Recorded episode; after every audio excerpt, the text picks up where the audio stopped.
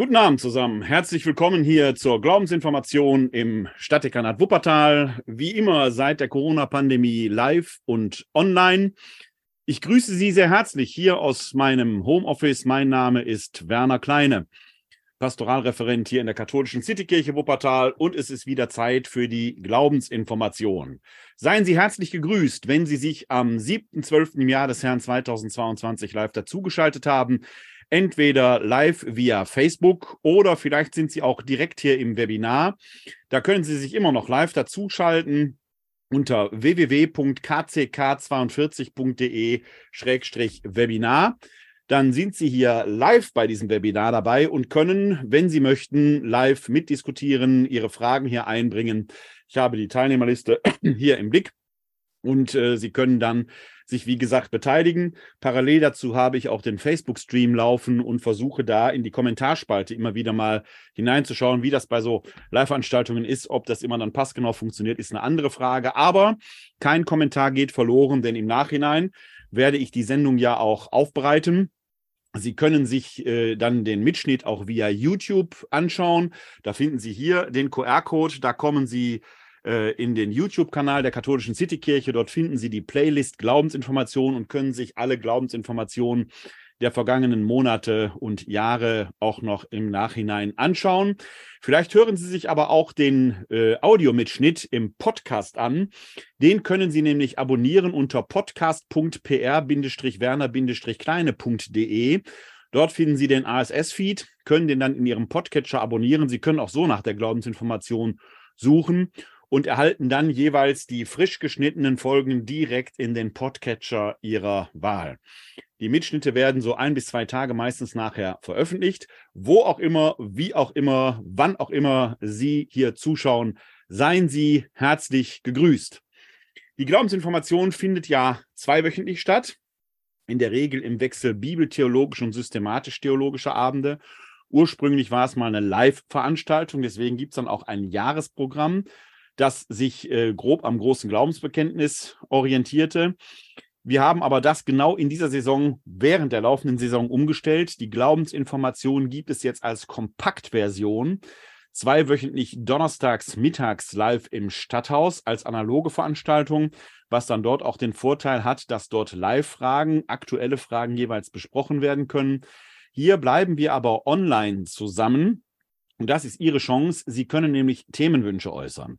Das Programm steht zwar bis äh, zum Ende dieser Saison, sprich bis zu den Sommerferien 2023 fest, aber wenn Sie Themenwünsche haben, wo Sie sagen, das wäre doch mal interessant, sich damit auseinanderzusetzen, die Planungen für die nächste Saison 2023, 2024 beginnen ja bald.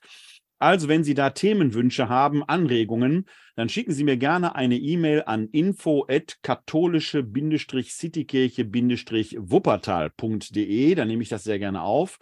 Dieselbe E-Mail-Adresse info-katholische-citykirche-wuppertal.de können Sie auch nutzen, wenn Sie anderweitige theologische Fragen haben rund um den Glauben, rund um die Kirche. Ich garantiere Ihnen, Sie erhalten eine Antwort von mir. Allerdings ist das äh, Frageaufkommen im Moment äh, erfreulich hoch. Deshalb brauche ich manchmal ein wenig Zeit, um Ihnen antworten zu können. Aber keine Frage geht verloren. Schicken Sie mir gerne eine Mail, entweder weil Sie einen Themenwunsch haben oder weil Sie eine Frage haben. Dann nehmen wir das auf. Heute haben wir wieder einmal einen bibeltheologischen Abend, weil wir aber mitten in der Adventszeit sind haben wir uns natürlich etwas adventlich orientiert und zumindest in der Perikopenordnung der römisch-katholischen Tradition, in der sogenannten Leseordnung, spielt im Advent Johannes der Täufer eine wichtige Rolle. Innerhalb des Christentums wird er als der Vorläufer, also derjenige, der vor Jesus kommt und gewissermaßen auf ihn hinweist, gedeutet.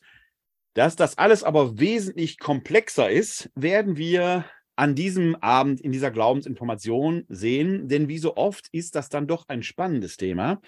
Denn das muss man festhalten. Die Heilige Schrift, wie wir sie haben, die Bibel, ist ja eine Tendenzschrift. Das heißt, sie ist aus einer bestimmten Perspektive, auch in einer bestimmten Parteilichkeit geschrieben, was legitim ist.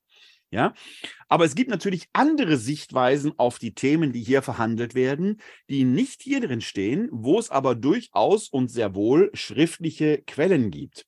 Und das ist auch bei Johannes dem Täufer der Fall, den wir in der christlichen Tradition, ja, sagen wir schon mal, doch in einer gewissen Parteilichkeit und in einer gewissen Rolle vereinnahmt haben, nämlich als den Vorläufer außerhalb des Christentums, aber sieht die Sache wesentlich komplexer aus, denn es besteht kein Zweifel, dass Johannes der Täufer mit der Person, mit dem Leben Jesu in einer engen Verbindung steht. In der christlichen Diktion bestehen ja sogar verwandtschaftliche Verhältnisse, denn die Mutter Johannes des Täufers, eben Elisabeth, ist ja eine Verwandte, eine Cousine der Maria, der Mutter Jesu. Das heißt, die beiden bestehen über die jeweils mütterlichen Linien in einem doch recht engen verwandtschaftlichen Verhältnis. Wenn ich das jetzt richtig äh, ausgerechnet habe, müssten das Urgroßcousins sein. Die beiden, äh, Johannes der Täufer und Jesus von Nazareth. Zumindest in der christlichen Deutung. Das heißt, die Christen haben dort eine enge Verknüpfung, eine enge Verbindung herbeigeführt, die sicherlich auch daher rührt, dass sich Jesus und Johannes in ihrem irdischen Leben historisch durchaus begegnet sein müssen. Und das ist nicht nur so, weil wir da diese christliche Deutung haben. Wir haben aber, wie wir gleich sehen werden, auch außerbiblische Schriften, ja sogar nicht christlicher Provenienz, die die Rollenverhältnisse ganz anders sehen.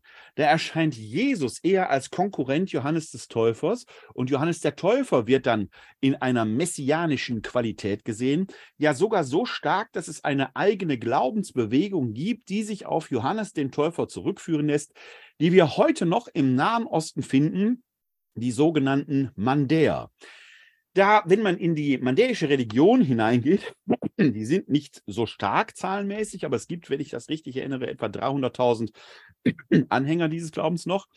Dann nimmt Johannes der Täufer quasi die messianische Rolle ein. Jesus spielt dort auch eine Rolle, aber in einer wesentlich negativeren Konnotation, als wir uns das vorstellen können. Und allein das deutet schon darauf hin, dass Johannes der Täufer und Jesus von Nazareth zumindest was die Jüngerschaften angeht, doch in einem gewissen Konkurrenzverhältnis gestanden haben müssen. Und das werden wir im Laufe des Abends sehen, dass das historisch wahrscheinlich auch so war. Und je nachdem, mit welcher Brille man jetzt auf diese Personenkonstellation schaut, ist mal der eine der Favorit und mal der andere Favorit. So viel sei schon gespoilert und vorweggenommen.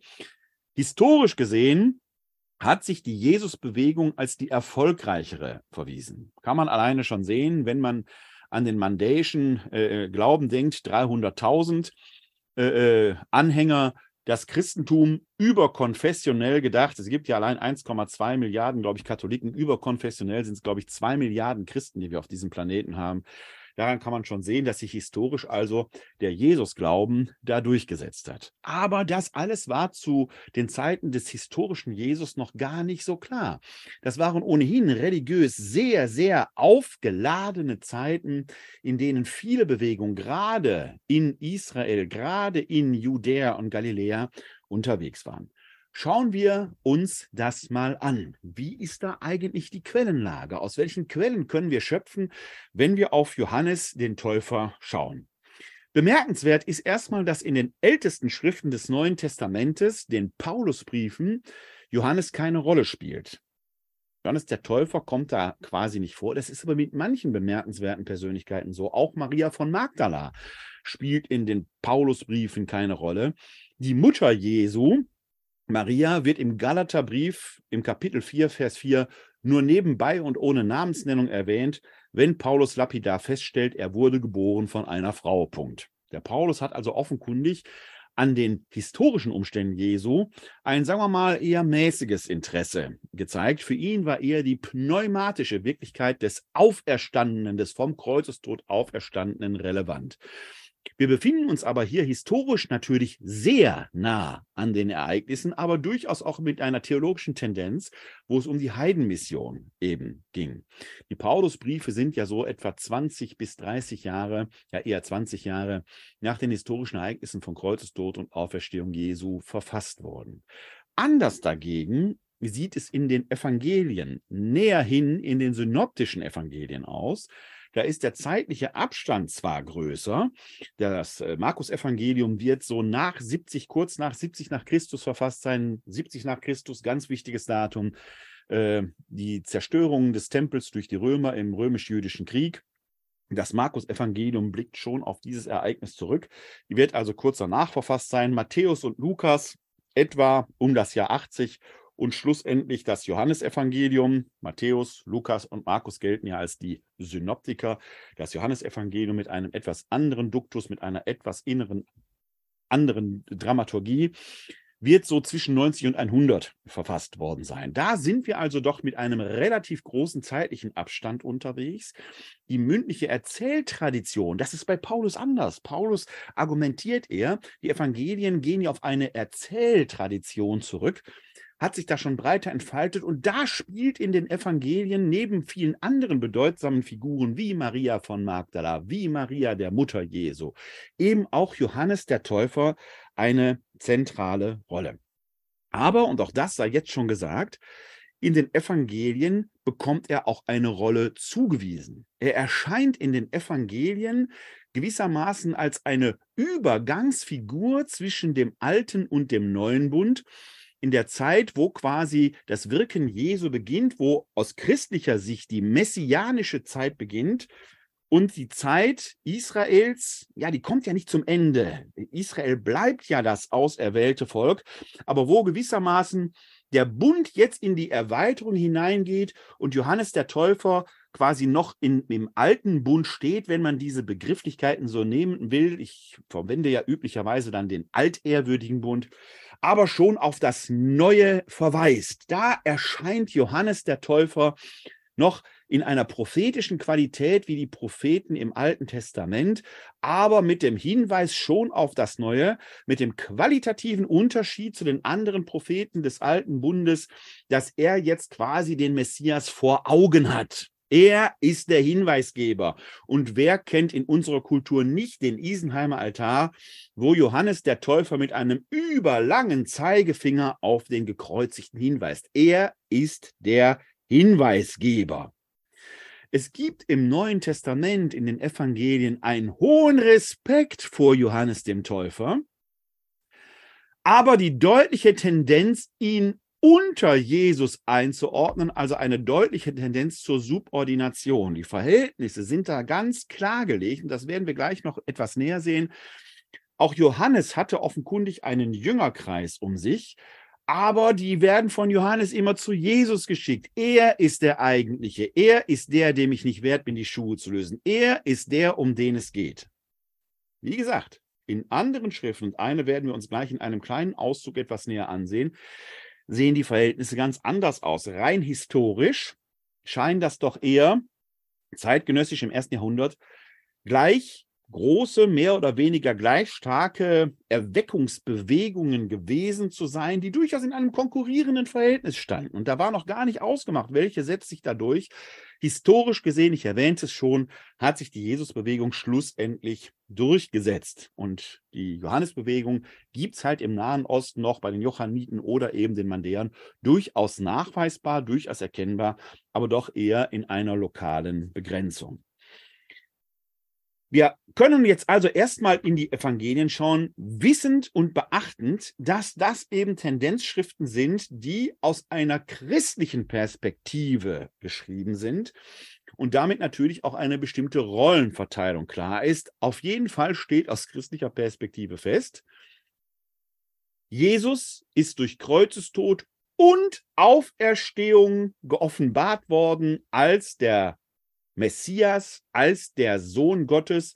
Und dann wird man in der christologischen Diktion, die im Jahr 325 im Konzil von Nicea ihren ersten wichtigen Höhepunkt findet, sagen können, er ist wahrer Gott und wahrer Mensch. Das sei gerade heute am 7.12., am Tag nach dem Fest des heiligen Nikolaus erwähnt. Denn der Nikolaus war ja Homoousianer, Teilnehmer des Konzils von Nicea, der der Legende nach dem Arius, ja, sagen wir mal, mit sehr handfesten Argumenten entgegengetreten ist, der Arius, der die Göttlichkeit Jesu leugnete. Also aus christlicher Perspektive ist glasklar, Jesus ist der Messias, dann kann Johannes der Täufer keine messianische Qualität haben als Person, aber gleichwohl scheint er eine wichtige Rolle gespielt zu haben.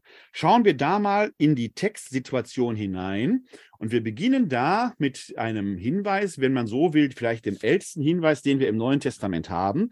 Da sind wir im Markus-Evangelium und zwar direkt im ersten Kapitel, ganz am Beginn. Ich versuche Ihnen mal äh, den Bildschirm hier einzublenden braucht man eben einen kleinen Moment, muss man eben die Webseite richtig aufrufen, damit wir die dann auch entsprechend sehen können.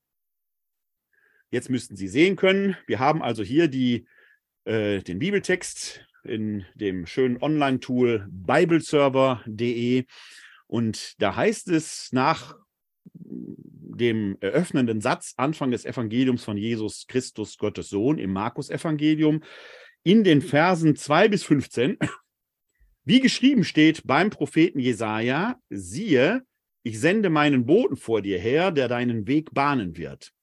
Stimme eines Rufers in der Wüste, bereitet den Weg des Herrn, macht gerade seine Straßen. So trat Johannes der Täufer in der Wüste auf und verkündete eine Taufe der Umkehr zur Vergebung der Sünden. Ganz Judäa und alle Einwohner Jerusalems zogen zu ihm hinaus. Sie bekannten ihre Sünden und ließen sich im Jordan von ihm taufen. Johannes trug ein Gewand aus Kamelhaaren und einen ledernen Gürtel um seine Hüften, und er lebte von Heuschrecken und wildem Honig. Er verkündete, nach mir kommt einer, der ist stärker als ich. Ich bin es nicht wert, mich zu bücken und ihm die Riemen der Sandalen zu lösen. Ich habe euch mit Wasser getauft, er aber wird euch mit Heiligem Geist taufen. Vielleicht erstmal so weit. Dieser Text bildet den Beginn des Markus-Evangeliums, das im Unterschied zu Matthäus und Lukas keine Weihnachtserzählung hat. Im Markus-Evangelium beginnt das öffentliche Wirken Jesu unmittelbar. Das beginnt unmittelbar mit dem öffentlichen Wirken Jesu und da wird als gewissermaßen Zäsur Johannes der Täufer eingeführt. Das ist historisch sogar hochwahrscheinlich dass diese Begegnung zwischen Jesus und Johannes dem Täufer, ja auch die Taufe Jesu, für Jesus selbst offenkundig so eine Art Fanal war, eine Zäsur, mit der sein öffentliches Wirken angeht. Wir haben uns in einer der Folgen vor einiger Zeit mal hier mit den sogenannten dunklen Jahren Jesu beschäftigt. Die dunklen Jahre deshalb, weil die so im Verborgenen liegen und wir nicht ohne weiteres äh, jetzt auf schriftliche Überlieferung da sehen können, aber aus der Überlieferung, die uns in den Evangelien vorliegt, einiges an Rückschlüssen ziehen können. Auf jeden Fall, und das scheint in allen Evangelien so zu sein, ist diese Begegnung zwischen Jesus und Johannes dem Täufer am Jordan historisch auch mit der Untertauchung Jesu. Das griechische Wort Baptisma bedeutet ja wörtlich die Untertauchung. Ein Fanal für das Wirken Jesu gewesen. Das heißt, da spielen Johannes der Täufer und Jesus eine wichtige Rolle. Johannes der Täufer ist aber der Prediger, der Jesus tauft. Die Leute kommen also zu Johannes dem Täufer, der als Bußprediger eben prophetisch auftritt.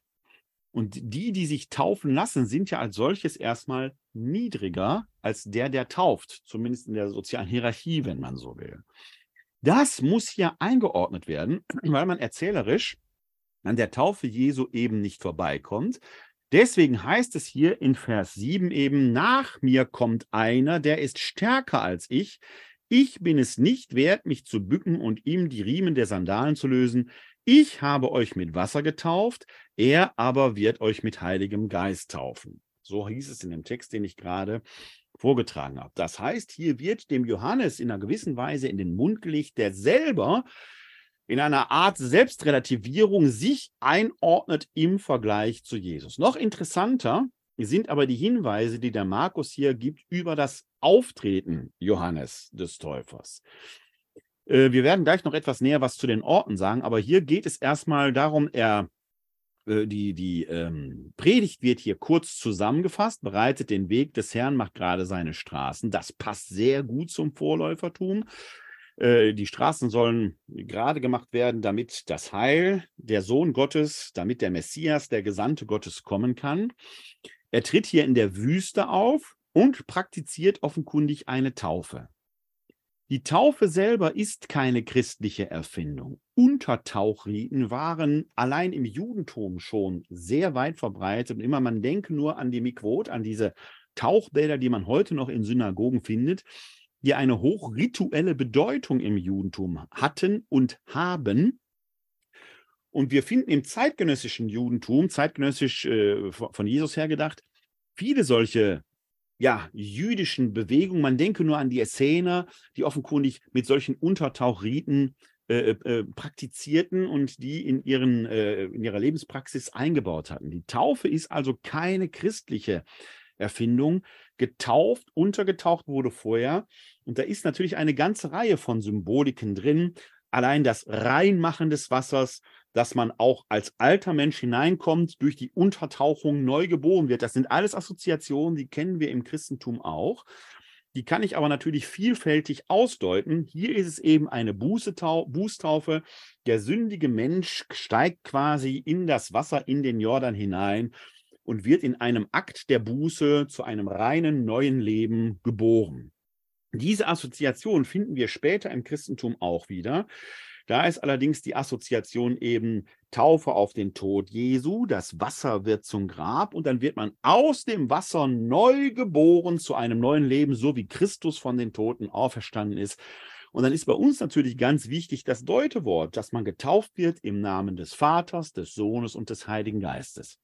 Also nicht die Taufe ist eine Neuerfindung der Christen oder durch die Christen in die Welt gekommen, die war schon da, was die Christen mit diesem uralten Ritus machen, ist, ihm eine neue Bedeutung zu geben und damit das Hineintreten in die Nachfolgeschaft des vom Kreuzestod auferstandenen, das damit rituell entsprechend zu begehen.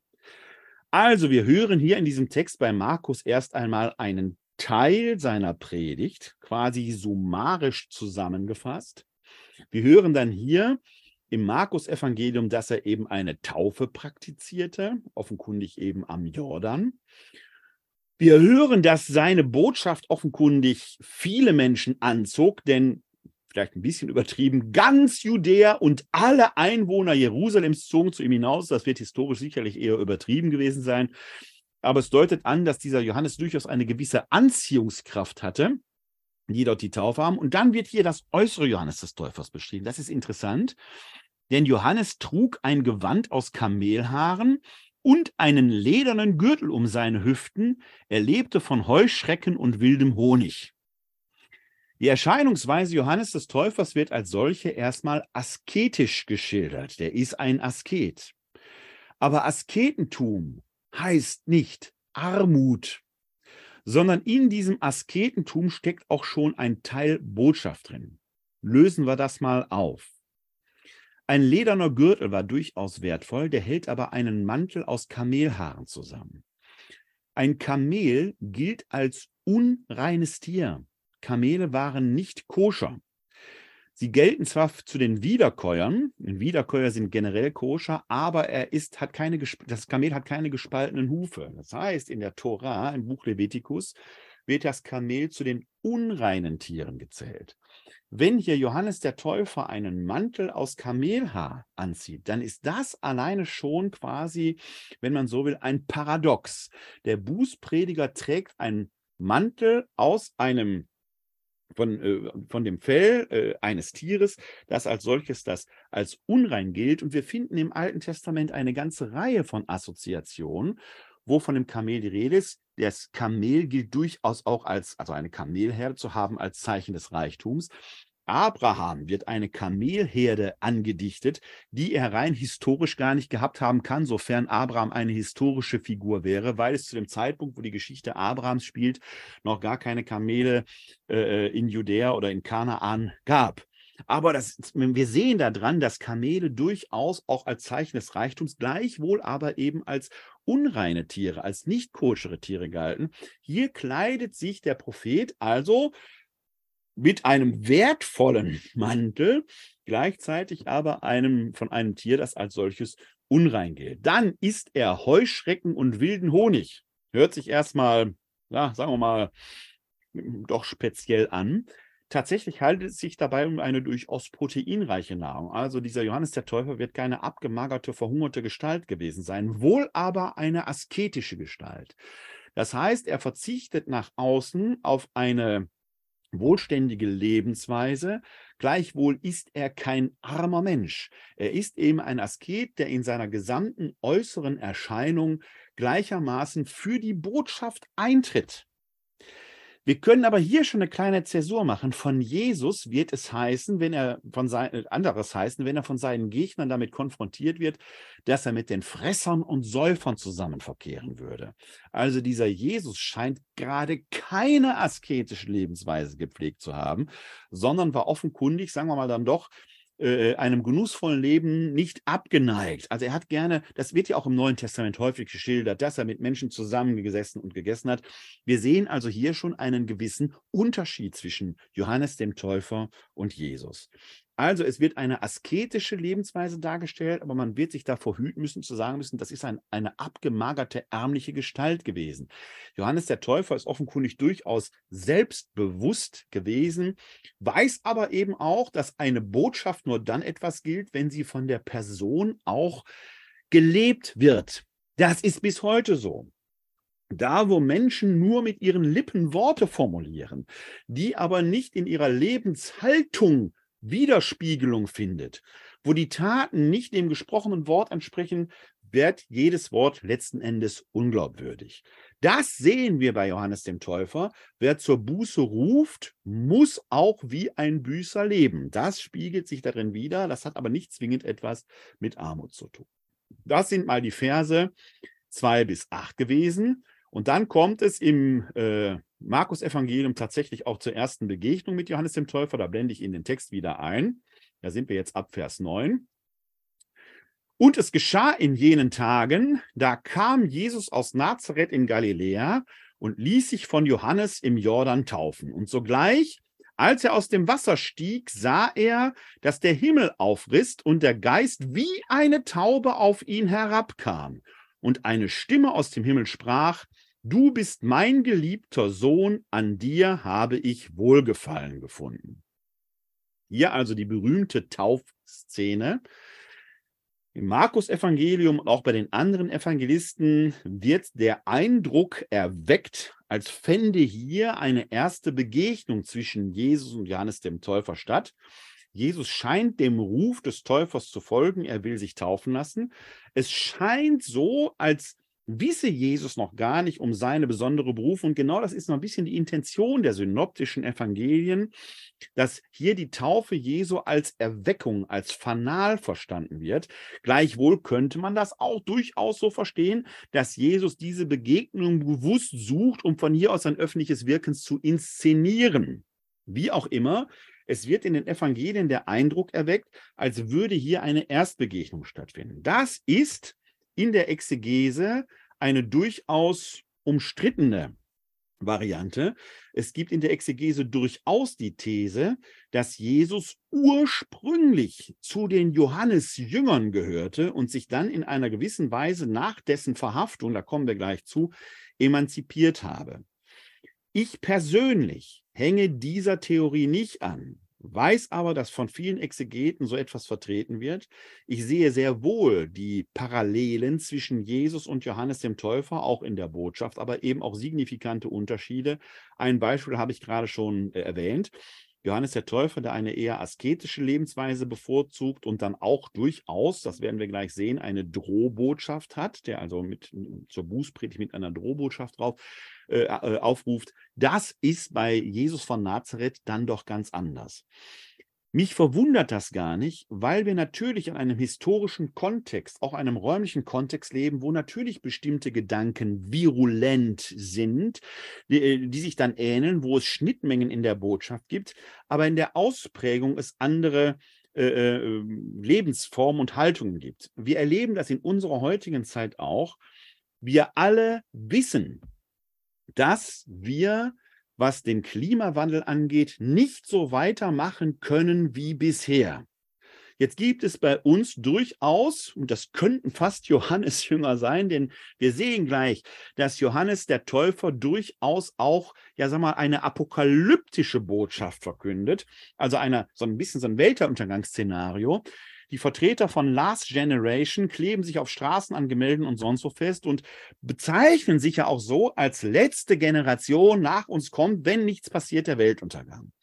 Ihre Botschaft wird, kommt aber letzten Endes gar nicht durch, weil alle nur auf die angeklebten Asphaltsitzer schauen oder die, die da irgendwelche Bilder mit Kartoffelpüree, äh, Kartoffelbrei äh, besudeln. Da regt man sich drüber auf und deren Botschaft dringt gar nicht durch. Man möchte fast sagen, vielleicht wählt ihr die falschen Mittel für die eigentlich richtige Botschaft. Andere hingegen suchen beim selben Thema nach Lösungen, kommen aber noch gar nicht so durch. Es gibt ja durchaus veritable Forschungseinrichtungen von derselben Generation. Da reden wir auch über die 30, 40-Jährigen. Die einen kleben auf der Straße fest, die anderen entwickeln Dachpfannen mit PV-Modulen, also Photovoltaik-Modulen. Beiden ist klar, wir müssen etwas tun, aber die Methoden sind unterschiedlich. Sie ahnen vielleicht, woran mein Herz eher hängt. Ich finde das Aufmerksam machen auf ein Problem richtig, aber man muss auch das Problem dann im Blick haben und nicht eine Inszenierung wählen, wo sich alle nur über die Inszenierung aufregen und das eigentliche Thema gar nicht durchdringt. Warum erzähle ich das hier?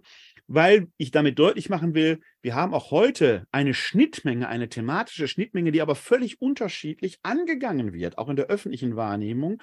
Und deshalb verwundert es mich überhaupt nicht, dass wir eine große Schnittmenge finden zwischen der Verkündigung Jesu und der Verkündigung Johannes des Täufers, aber eben auch signifikante Unterschiede. Wir können aus der Schnittmenge nicht zwingend schließen, dass Jesus deshalb Johannesjünger gewesen sein muss. Die Themen waren einfach virulent. Es war Endzeitstimmung. Wir haben ja noch andere Gruppierungen, die auch damit verhandeln, damals im historischen Israel, ohne dass wir da Schnittmengen formulieren. Man denke nur an die Essener, die als Sekte ein eher hermetisches Verhältnis hatten. Man denke aber zum Beispiel auch an die Sikarier, die Messermänner, die äh, äh, mehr so als Meuchelmörder unterwegs waren, um die Römer, die verhassten Römer in irgendeiner Weise in die Knie zu kriegen und äh, äh mit, mit, einer Art äh, Terror, äh, Guerilla-Taktik versuchen, da Unruhe zu werfen. Im Kreis Jesu befindet sich Judas Iskariot. Eine Theorie der Herkunft des Namens Iskariot ist ja der Sikariermann. Also, oder die Zeloten die eben auch so eine Art Widerständler waren, die also sehr handfest, weniger spirituell unterwegs waren, sondern der handfest im Widerstand gegen die römische Besatzermacht war. Und auch da finden wir zwei Zeloten in der Gefolgschaft Jesu. Also die äh, Nähe Jesu etwa zu den pragmatisch vorgehenden, ja teilweise sogar eher gewaltbereiten Menschen scheint mir da fast größer zu sein als sie zu dem doch sehr spirituell zur Buße rufenden, auch wenn er mit einer Drohbotschaft unterwegs ist, Johannes dem Täufer. Deswegen sage ich, ohne dass ich da den letztendlichen Beweis erbringen könnte. Ich persönlich habe meine Zweifel daran, ob Jesus von Nazareth wirklich ein Johannesjünger war, aber es gab offenkundig eine gewisse Sympathie Jesus, äh, Jesu gegenüber Johannes dem Täufer. Er geht also zum Jordan, lässt sich dort taufen und ich vermute mal, dass historisch möglicherweise dort irgendetwas Signifikantes passiert ist. Ob es vielleicht ein Gewitter gab oder etwas, man kann es nicht sagen. Ich vermute das deshalb und ich will das erklären, weil in allen Evangelien die Taufe Jesu mit einem Ereignis verbunden ist, nämlich dass sich der Himmel geöffnet habe und der Heilige Geist sei, und jetzt ist wichtig, wie eine Taube. Der kommt nicht als Taube herunter, man hat auch keine Taube gesehen, sondern wie eine Taube, griechisch Hos, also eine Vergleichspartikel, das ist eine Metapher, die da erwähnt wird. Und da kann man jetzt viel drüber fantasieren, ob was, was machen Tauben? Die sind vielfältig da, sie sind überall, sie gurren, sie verbreiten ihre Botschaft überall hin und, und, und. Also der Heilige Geist kommt auf Jesus nieder wie eine Taube und die Leute hören eine Stimme, die sagt, dies ist mein geliebter Sohn, an ihm habe ich Gefallen gefunden. Also eine Offenbarung Gottes hier in diesem Jesus von Nazareth bin ich da. Dieses Ereignis wenn es sich denn so historisch tatsächlich zugetragen hätte, wäre an Eindeutigkeit nicht zu überbieten gewesen. Damit wäre doch eigentlich allen klar gewesen, wer ist Jesus? Wieso kann man ihn überhaupt verfolgen? Wieso kann man ihn überhaupt kreuzigen? Tatsächlich aber ist das ambivalent, denn es glauben ja nicht alle daran, dass Jesus von Nazareth dann der Sohn Gottes ist. Er hat ja Gegner. Also muss dieses Ereignis, hinter dem sich dann möglicherweise doch ein historisches äh, Phänomen verbirgt, anderer Gestalt gewesen sein. Es kann sein, aber ich gebe zu, ich bewege mich im Bereich der Spekulation, dass dort irgendwie ein Donner zu hören war. Denn Donner heißt Kol. Und Stimme Gottes heißt auf Hebräisch Kol Yahweh. Also die Stimme Gottes ist wie Donnerhall. Und dann ist natürlich für die einen klar, die hören einfach nur einen lauten Lärm und für die Glaubenden, die hören in diesem Moment, hat Gott sich Jesus gegenüber offenbart. Erstaunlich ist ja, dass sich diese Szenerie nochmal in kleinem Kreis wiederholen wird, nämlich bei der Verklärung Jesu auf dem Tabor, wo dann aber nur noch Jakobus, Petrus und Johannes die Offenbarung Jesu erfahren. Also, irgendwo scheint dort mit der Taufe Jesu am Jordan etwas Signifikantes verbunden gewesen zu sein, was die Christen dann ausdeuten, hier hat eine Offenbarung stattgefunden. Diese Ausdeutung, dies ist mein geliebter Sohn, an ihm habe ich Gefallen gefunden, wird ja dann sogar in der christologischen Diskussion, die auf das Konzil von Nicea hinführt, sogar eine eigene Wirkungsgeschichte erfahren, wenn diese Szene hier genommen wird als Beispiel Gott habe in diesem Moment hier den Menschen Jesus als Sohn adoptiert, der sogenannte Adoptionismus, der dann hier seinen Grund hat. Wir können eigentlich nur feststellen, in der Taufe Jesu muss etwas Signifikantes passiert sein. A für Jesus selbst, für den das in seinem Leben eine Initialzündung bedeutete, jetzt in die öffentliche Wirksamkeit hineingehen, also durchaus eine Art äh, Passagierritus, wenn man so will das geht jetzt gleich, wie wir sehen werden, ja auch weiter. Gleichzeitig möglicherweise dann doch auch ein äußeres Ereignis, das rein naturwissenschaftlich betrachtet purer Zufall gewesen sein kann, von den Glaubenden aber dann doch intensiv ausgedeutet wird als Offenbarung Gottes. Schauen wir mal an, wie die Geschichte bei Markus weitergeht. Jetzt kommt die Versuchungsszene und sogleich trieb der Geist Jesu in die Wüste. Jesus blieb 40 Tage in der Wüste und wurde vom Satan in Versuchen geführt. Er lebte bei den wilden Tieren und die Engel dienten ihm. Also nachdem das Fanal die Initialzündung war, muss Jesus erst in einen Prozess der inneren Klärung hinein. Wofür steht er eigentlich? Was ist die Versuchung, die damit verbunden ist? Aber heute geht es um Johannes den Täufer, deshalb lesen wir direkt weiter. Nachdem Jesus Johannes ausgeliefert worden war, ging Jesus nach Galiläa, er verkündete das Evangelium und sprach, die Zeit ist erfüllt, das Reich Gottes ist nahe, kehrt um und glaubt an das Evangelium. Markus Evangelium haben wir hier einen Zeitensprung. Jesus, äh Quatsch, Johannes wird ausgeliefert. Man weiß nicht warum, man weiß nicht wohin, man weiß nicht zu wem. Das wird einfach hier so lapidar erwähnt. Offenkundig wusste die Gemeinde, zu der Markus spricht, worum es geht. Wir, wenn wir die Geschichte nicht kennen würden, stehen erstmal hier mit großen Augen da und sagt, äh, von wem wurde der wohin ausgeliefert, was passiert da? Fakt aber ist, Johannes verschwindet von der Bildfläche, schauen wir gleich mal noch drauf, was wir darüber wissen, aber er verschwindet von und Jesus tritt auf. Und er verkündet etwas Vergleichbares, denn Jesus sagt hier einen Satz, die Zeit ist erfüllt, das Reich Gottes ist nah. Und jetzt sagt er, kehrt um und glaubt an das Evangelium. Das ist ein Satz, den wir in anderen Evangelien aus dem Mund Johannes des Täufers hören. Also, klar, große Schnittmenge.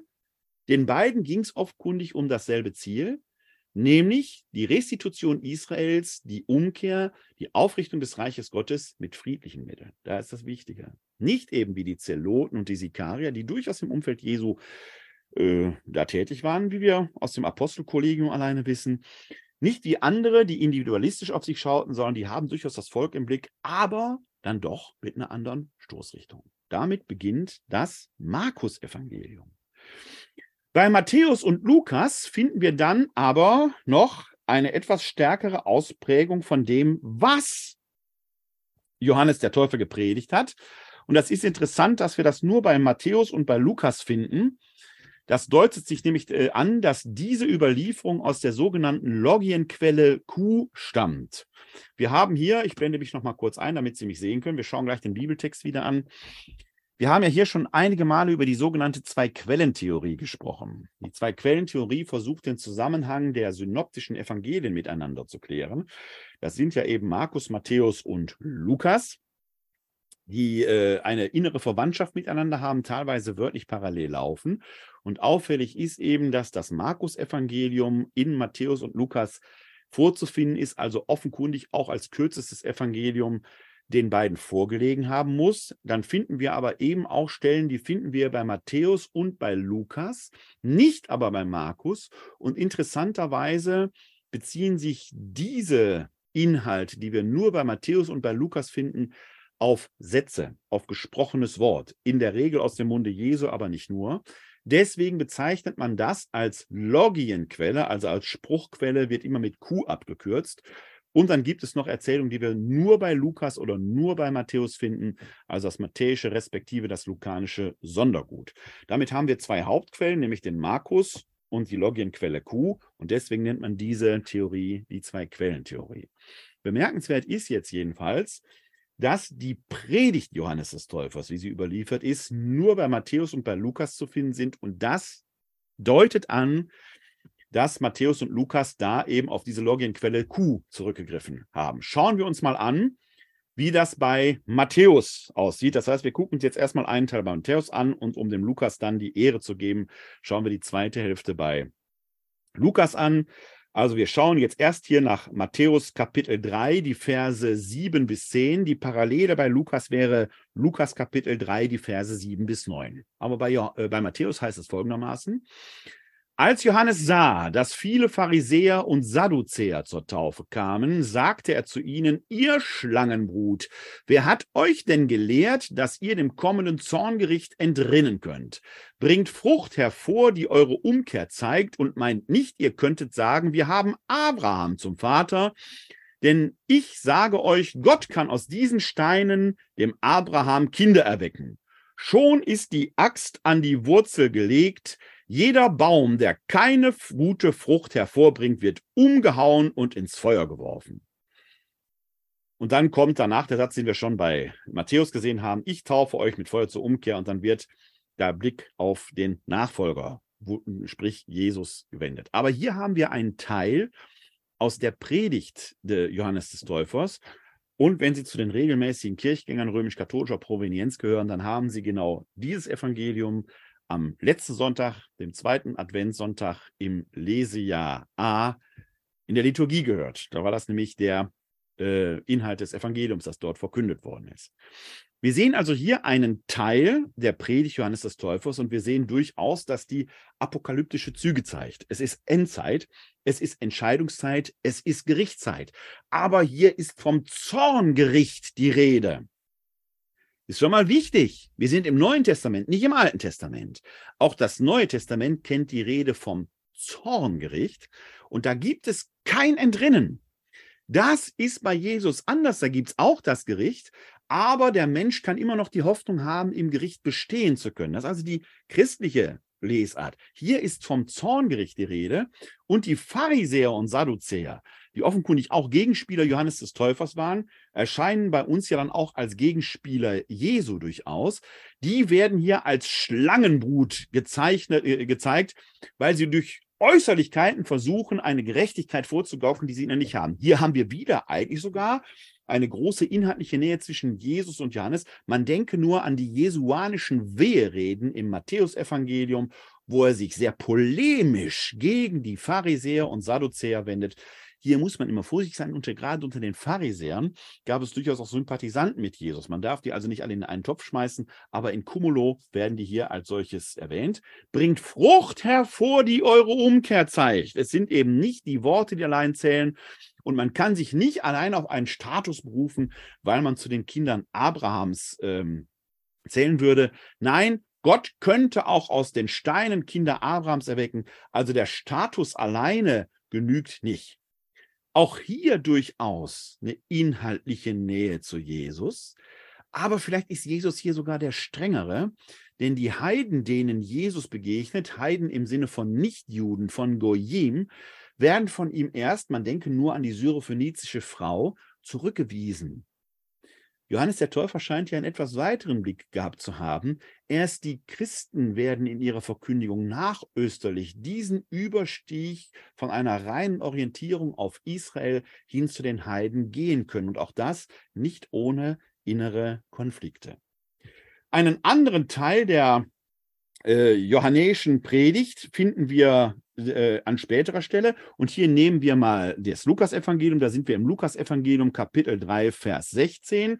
Die Parallele wäre hier bei Matthäus Kapitel 3, Vers 11 folgende. Das sind die beiden Verse, die jetzt quasi im Anschluss gewesen wären. Aber wir schauen der Gerechtigkeit halber, um auch dem Lukas die Ehre zu geben.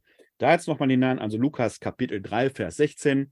Doch Johannes gab ihnen zur Antwort, ich taufe euch mit Wasser, es kommt aber einer, der stärker ist als ich. Ich bin es nicht wert, ihm die Sandalen zu lösen. Er wird euch mit heiligem Geist und mit Feuer taufen. Ein Satz, den wir schon vorhin bei Markus gehört haben, der offenkundig in die genuine Predigt Johannes des Täufers zumindest aus christlicher Sicht hört, wo wir die Einordnung eben haben. Johannes definiert sich hier aus christlicher Sicht als Vorläufer Jesu. Das sind die Quellen erstmal, wir werden gleich noch andere anschauen, die wir in den Evangelien haben. Rein über das Leben Johannes des Täufers gibt es aber auch außerbiblische Hinweise. Das zeigt uns erstmal an, dass der eben auch historisch als Figur da war. Das ist jetzt nicht nur eine Intention der Evangelisten, die da irgendwas konstruiert haben, sondern der wird historisch durchaus veritabel da gewesen sein. Wir finden die Figur als solches nämlich auch bei Flavius Josephus, der ihn in seinen Schriften als Asket schildert, der Reinigungsbäder vollzogen hat. Der spricht tatsächlich von Reinigungsbädern. Da hat man eine Assoziation eben zu den Mikwen, zu den Mikwot. Faktisch hat er im Jordan getauft, das kann man wohl sagen. Und er wird als Naziräer bezeichnet wohlgemerkt nicht als Nazoräer, sondern als Naziräer. Die Naziräer waren eine prophetische Bewegung, die sich als Zeichen der Buße nicht rasierten und die Haare nicht schnitten. Es war also ein, eine, auch eine äußerliche äh, Erscheinung und offenkundig tendiert, und das passt ja durchaus zu der Schilderung, die wir in den Evangelien auch haben, äh, äh Johannes ein Asket, der halt in einer gewissen Weise auf äh, äußerlichen, äh, äußerliche Schönheit, sag ich mal, verzichtete, also asketisch erschien, ohne dass er gleichzeitig arm war. Das Naziräer waren halt eine zeitgenössische Bewegung, die durch ihr Äußeres eben zeigten, wenn sie gehören. Wir kennen das zeitgenössisch bei uns jetzt nicht mehr direkt so, aber wenn man mal 50 Jahre zurückgeht, die Hippies könnten durchaus Naziräer gewesen sein, könnte man fast so sagen. Ähm, das finden wir in äh, den anderen Quellen bei Flavius Josephus.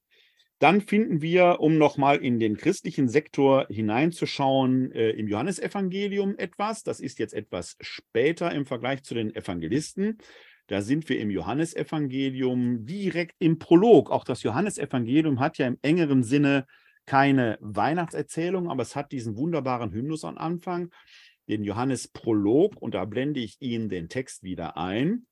Wir überspringen jetzt einen, den, die Einleitung, wo das äh, eben kommt. Im Anfang war das Wort und das Wort war bei Gott und das Wort war Gott und so weiter. Wir springen direkt in den Vers 7, beziehungsweise in den Vers 6. Ein Mensch trat auf, von Gott gesandt, sein Name war Johannes. Er kam als Zeuge, um Zeugnis abzulegen für das Licht, damit alle durch ihn zum Glauben kommen. Er war nicht selbst das Licht, er sollte nur Zeugnis ablegen für das Licht.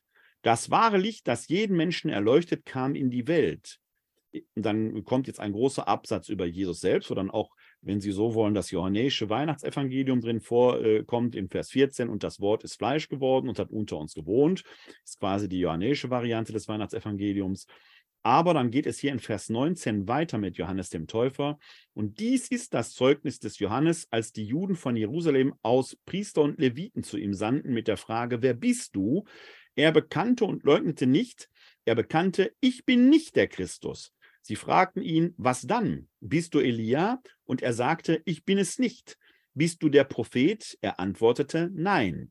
Dann sagte er zu ihm, sagten sie zu ihm, wer bist du? Wir müssen zu denen, die uns ausgesandt haben, Antwort geben. Was sagst du über dich selbst? Er sagte, ich bin die Stimme eines Rufers in der Wüste, eben den Weg für den Herrn, wie der Prophet Jesaja gesagt hat.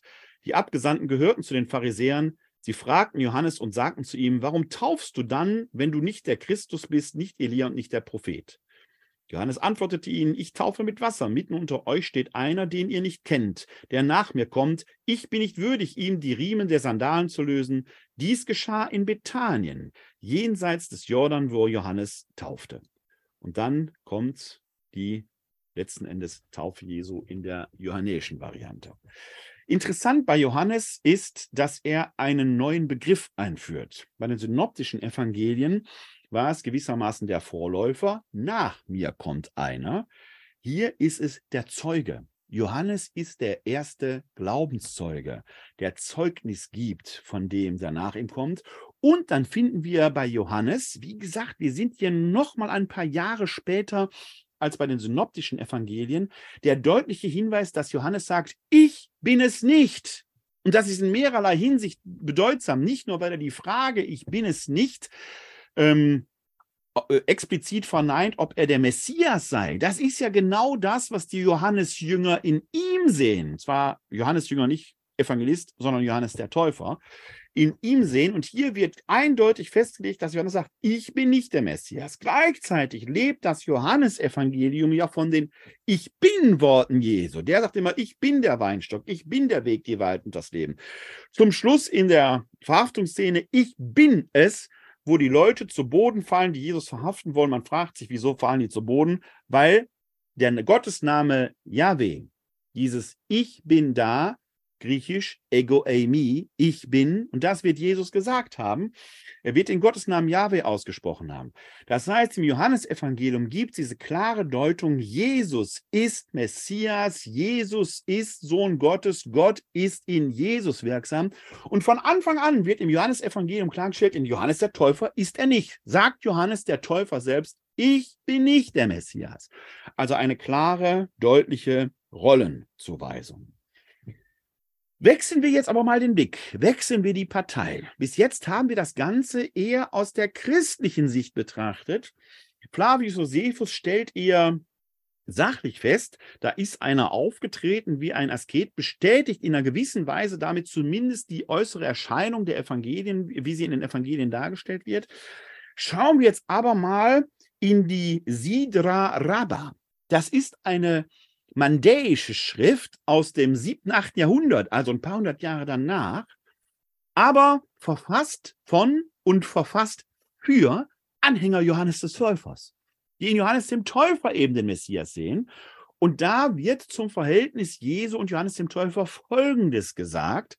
Starker Tobak für Christenohren, aber eben andere Partei, aus der wir sehen können, das hier ist eben eine christliche Tendenzschrift. Hören wir es jetzt mal aus einer mandäischen Tendenzschrift, was dort über das Verhältnis von Johannes dem Täufer und Jesus gesagt wird. Da heißt es folgendermaßen. Wenn Johannes in jenem Zeitalter Jerusalems lebt, den Jordan nimmt und die Taufe vollzieht, kommt Jesus Christus, geht in Demut einher, empfängt die Taufe des Johannes und wird durch die Weisheit des Johannes weise. Dann aber verdreht er die Rede des Johannes, verändert die Taufe im Jordan und predigt Frevel und Trug in der Welt. Christus wird die Völker spalten. Die zwölf Verführer ziehen in der Welt umher. In jenem Zeitalter bewährt euch ihr Wahrhaftigen. Das ist für Christenohren starker Tobak. Aber es ist eine andere Tendenzschrift, wo das Verhältnis von Johannes dem Täufer und Jesus Christus, diese beiden Persönlichkeiten, die eben in einem Verhältnis zueinander stehen, anders aufgelöst wird. In der christlichen Perspektive wird Johannes der Täufer durchaus mit Respekt behandelt. Er wird prophetisch gesehen. Er ist der Vorläufer, ja sogar Zeuge. Es gibt also ein respektvolles Verhältnis, aber trotzdem eins der Subordination, der Unterordnung unter Jesus. Hier in der Perspektive derer, die sich auf Johannes den Täufer zurückführen, die aus seiner Jüngerschaft hervorgegangen sind, ist Jesus geradezu ein Frevler, der sich etwas genommen hat, was ihm nicht zusteht. Seine Weisheit hat er doch nur von Johannes dem Täufer. Und dann verdreht er alles und macht was Neues daraus. Da liegt so ein wenig natürlich auch die Idee zugrunde, und das ist ja das, woraus, warum andere Exegeten da durchaus auch eine Abhängigkeit sehen, dass Jesus ursprünglich in den Jüngerkreis Johannes des Täufers gehörte und sich dann emanzipiert habe. Ich persönlich bin da eben durchaus anderer Meinung, weil wir sonst tatsächlich erklären müssten, wie kommt es denn dann zu einer Neugewichtung der vermeintlichen Lehre des Johannes, wenn Jesus aus dem Jüngerkreis hervorgegangen sei. Die hier in der Sidra Rabba, einer mandäischen Schrift, unterstellen Jesus Verdrehung, ja, sogar Heuchelei, ja. Und die zwölf Verführer, die zwölf Apostel treten als Verführer auf, die dann ein falsches Evangelium verkünden. Ich persönlich glaube eher, dass beide aus einem gleichen Themenvorrat schöpften, sich begegnet sind, aber in einer je eigenen Weise ihr Leben dann interpretieren und ihre Botschaft entfalten. Im Koran taucht Jesus dann auch auf. Und zwar äh, nicht Jesus, Johannes der Täufer. Er ist dann der drittletzte Prophet. Der letzte Prophet ist im Koran, nicht für uns Christen, aber im Koran, Mohammed der vorletzte Prophet Isa ben Maria, also Josef, äh, Jesus, und Johannes wäre dann der drittletzte Prophet. Das ist die muslimische Deutung. In unserer Deutung ist der letzte Prophet Jesus, der gleichzeitig der Messias und der Sohn Gottes ist. Der vorletzte Prophet Johannes der Täufer und Mohammed ist für uns Christen eben eine wichtige historische Figur, des sechsten Jahrhunderts. Nicht mehr, aber auch nicht weniger. Aber wenn Sie das suchen wollen über Johannes den Täufer und das Verhältnis zu Isa ben Maria und Mohammed, wird dort in der dritten Suche im Vers 39 berichtet.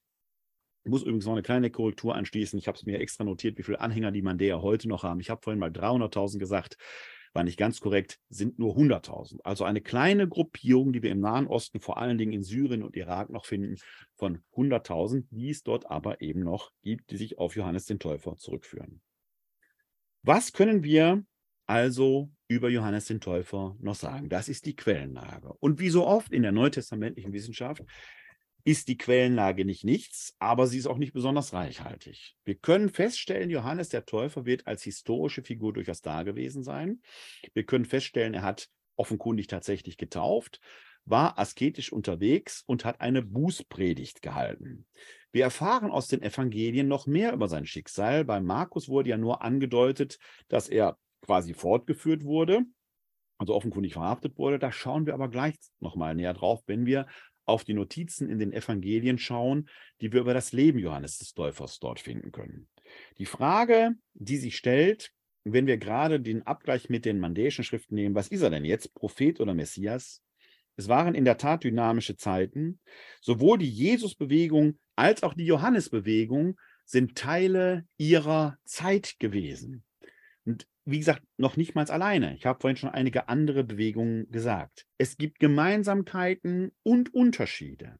Und die sind wichtig. Die Frage ist, hat sich Jesus aus der Johannesbewegung herausentwickelt oder sind es Bewegungen, die aus einem gemeinsamen Themenvorrat schöpfen und dann eigenständige Entwicklungen zeigen, wofür Jesus zweifelsohne dann aber die Taufe im Jordan ein Fanal war? Die Gemeinsamkeiten sind der Umkehrruf.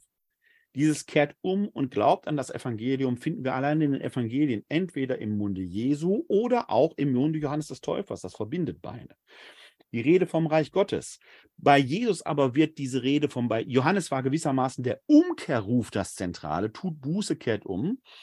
Bei Jesus wird die Rede vom Reich Gottes zum prägenden Signal seiner Predigt. Das Reich Gottes ist nahe. Es ist keine politische Größe. Man kann nicht sagen, hier ist es oder dort ist es. Gleichzeitig ist es nahe. Es ist in, in euch. Mein Doktorvater Helmut Merklein hat genau das herausgearbeitet, dass die Reich Gottes Predigt für Jesus essentiell war. Viel stärker als bei Johannes. Also während Johannes vielleicht den Umkehrruf ähm, stärker betonte, finden wir bei Jesus die stärkere Betonung der Nähe des Reiches Gottes mit all den wichtigen Implikationen, die damit verbunden sind. Beide haben das Ziel, Israel aufzurichten. Johannes stärker durch den Bußruf, Jesus eben stärker durch die Ankündigung des nahen Reiches Gottes, aber eben nicht als politische Größe, was von Teilen seiner Jüngerschaft ja zumindest missverständlich aufgefasst wird. Beide unterhalten eine Jüngerbewegung, aber auch das nicht außergewöhnlich, dass ähm, solche spirituellen Meister und Lehrer Jüngerschaften um sich herum sammelten, hat es zu allen Zeiten gegeben. Aber offenkundig scheint zumindest die Jesus- und die Johannesbewegung, und auch das schimmert eben durch die Evangelien immer wieder durch, in einem gewissen Konkurrenzverhältnis zueinander gestanden haben. Beide setzen ihr eigenes Leben ein. Bote und Botschaft gehen eine Synthese ein, eine Symbiose geradezu. Bei Jesus nach christlicher Lesart sogar über den Tod hinaus. Johannes setzt sein Leben ein. Bei Jesus ist nach christlicher Lesart aber durch die Auferstehung über den Tod hinaus, ja die Auferstehung beglaubigt dann sogar nochmal in der christlichen Lesart bei Jesus diese Symbiose von Bote und Botschaft. Deshalb sage ich, ob Jesus Johannes Jünger war, halte ich für skeptisch, bin ich skeptisch. Die inhaltliche Nähe resultiert aus den zeitgenössischen Themen, denn es gibt eben signifikante Unterschiede. Johannes predigt eine Drohbotschaft mit der Verwerfung, während wir bei Jesus stärker das Moment der Ermächtigung haben. Wort und Tat sollen übereinstimmen. Und es geht nicht nur um Umkehr, sondern eben auch zum selbstständigen Leben zu ermächtigen, zum aufrichtigen Leben zu ermächtigen. Da spiegelt die Heilungserzählung bei Jesus eine ganz wichtige Rolle. Bei Johannes haben wir zumindest, wenn wir die Diktion der Evangelien nehmen, das Kommen des Erlösers, das Kommen des Messias. Man muss aber auch zu Johannes hingehen. Der ist am Jordan und die Leute müssen zu Johannes hingehen. Während wir bei Jesus in der Tendenz, in der Methodik eher ein Hingehen zu den Menschen haben. Er entsendet seine Jünger zu zweit in die Dörfer und Städte. Zuerst in Galiläa, später im Lukasevangelium auch in Judäa. Also wir haben in der Methodik einen signifikanten Unterschied. Wenn man so will, ist es bei Johannes eher eine kommt her, sagt Jesus auch, kommt her, die ihr mühselig und beladen seid. Faktisch aber ist Jesus zu den Menschen unterwegs. Das ist ein ganz, ganz feiner, aber wichtiger und gewichtiger Unterschied, den man fast sogar heute pastoral neu gewichten kann. Wenn wir eine Kirche leben, wo man immer den Eindruck hat, die Leute müssten zu uns kommen, das wäre fast eher die johannäische Methode, während die jesuanische Methode ist, raus aus den Häusern zu den Menschen. Der Menschensohn hat nämlich keinen Ort, wohin er sein Haupt legen kann, was Johannes bei aller Askese vielleicht, vielleicht doch gehabt hat. Wissen wir nicht. Könnte aber so sein. Dann nochmal ganz wichtig, aber auch ein bisschen missverständlich in einer Notiz. Für Johannes, den Täufer, ist eben das Taufen rituell auch wichtig als symbolische Handlung. Für Christen wird das erst nach dem Tode Jesu bedeutsam. Könnte man meinen, gäbe es da nicht eine merkwürdige Notiz im Johannesevangelium. Schauen wir mal in das Johannesevangelium Kapitel 3, Vers 22. Ich blende Ihnen den Text ein. Und da kommt man nicht ganz vorbei, denn da hat der Johannes, der Evangelist in dem Fall, offenkundig etwas gemacht, das ihn vielleicht selber beim Schreiben erschrocken hat. Und es ist bemerkenswert, dass es diesen Vers 22 im dritten Kapitel überhaupt gibt, dass der nicht gestrichen worden ist. Wir sehen immer, wie Johannes selber damit umgeht. Im Vers 22 des dritten Kapitels heißt es nämlich, Darauf kam Jesus mit seinen Jüngern nach Judäa. Dort hielt er sich mit ihnen auf und taufte. Oh, Jesus hat getauft. Kann ja nicht die Taufe auf Kreuzestod und Auferstehung gewesen sein, die für uns Christen so wichtig ist. Denn Jesus lebt ja hier noch. Höchst missverständlich. Höchst missverständlich. Hat Jesus selber getauft? Was sagt denn dann das christologisch aus über unsere Taufe, ahmen wir dann nur etwas nach, was Johannes der Täufer gemacht hat? Ist er dann doch der eigentliche? Bemerkenswert ist, dass Johannes, der Evangelist, sich selbst relativiert, wenn wir ein paar Verse später schauen, in die Verse 1 und folgende im vierten Kapitel. Jesus erfuhr, dass die Pharisäer gehört hatten, er gewinne und taufe mehr Jünger als Johannes. Aha, also doch konkurrierende Bewegung, schon mal interessant, aber auch offenkundig mit Taufritus. Allerdings taufte nicht Jesus selbst, sondern seine Jünger. Aha, da wird es also klargestellt. Jesus selbst hat also doch nicht getauft, wirkt ein bisschen nachgeklappt. Es ist schwierig zu rekonstruieren, was hier historisch im Hintergrund steht. Spielt Johannes der Evangelist jetzt hier auf die Taufpraxis der nachösterlichen Jüngerschaft an oder hat es vielleicht zu Lebzeiten Jesu doch schon eine Taufpraxis der Jüngerschaft gegeben, analog zu der der Täuferbewegung? Wir wissen es nicht genau, weil die äh, Notiz hier singulär ist. Sie ist höchst missverständlich, zeigt uns aber, dass wir die Jesus-Bewegung und die Johannes-Bewegung nach meinem Dafürhalten, das bestätigt eher meine Sicht auf die Dinge, ohne dass ich die andere brüsk zurückweisen äh, möchte, dass es sich eher um zwei parallele Bewegungen handelt, die aus einem gemeinsamen Tät und Symbolvorrat, äh, Themen- und Symbolvorrat schöpfen. aber eben auch zwei konkurrierende Bewegungen. Denn hier wird ja deutlich erwähnt, dass die Jesusjünger mehr taufen als Johannes den Täufer, von dem ja vorhin in höchsten Tönen gesagt wurde, dass ganz Judäa und ganz Jerusalem zu ihm an den Jordan gingen.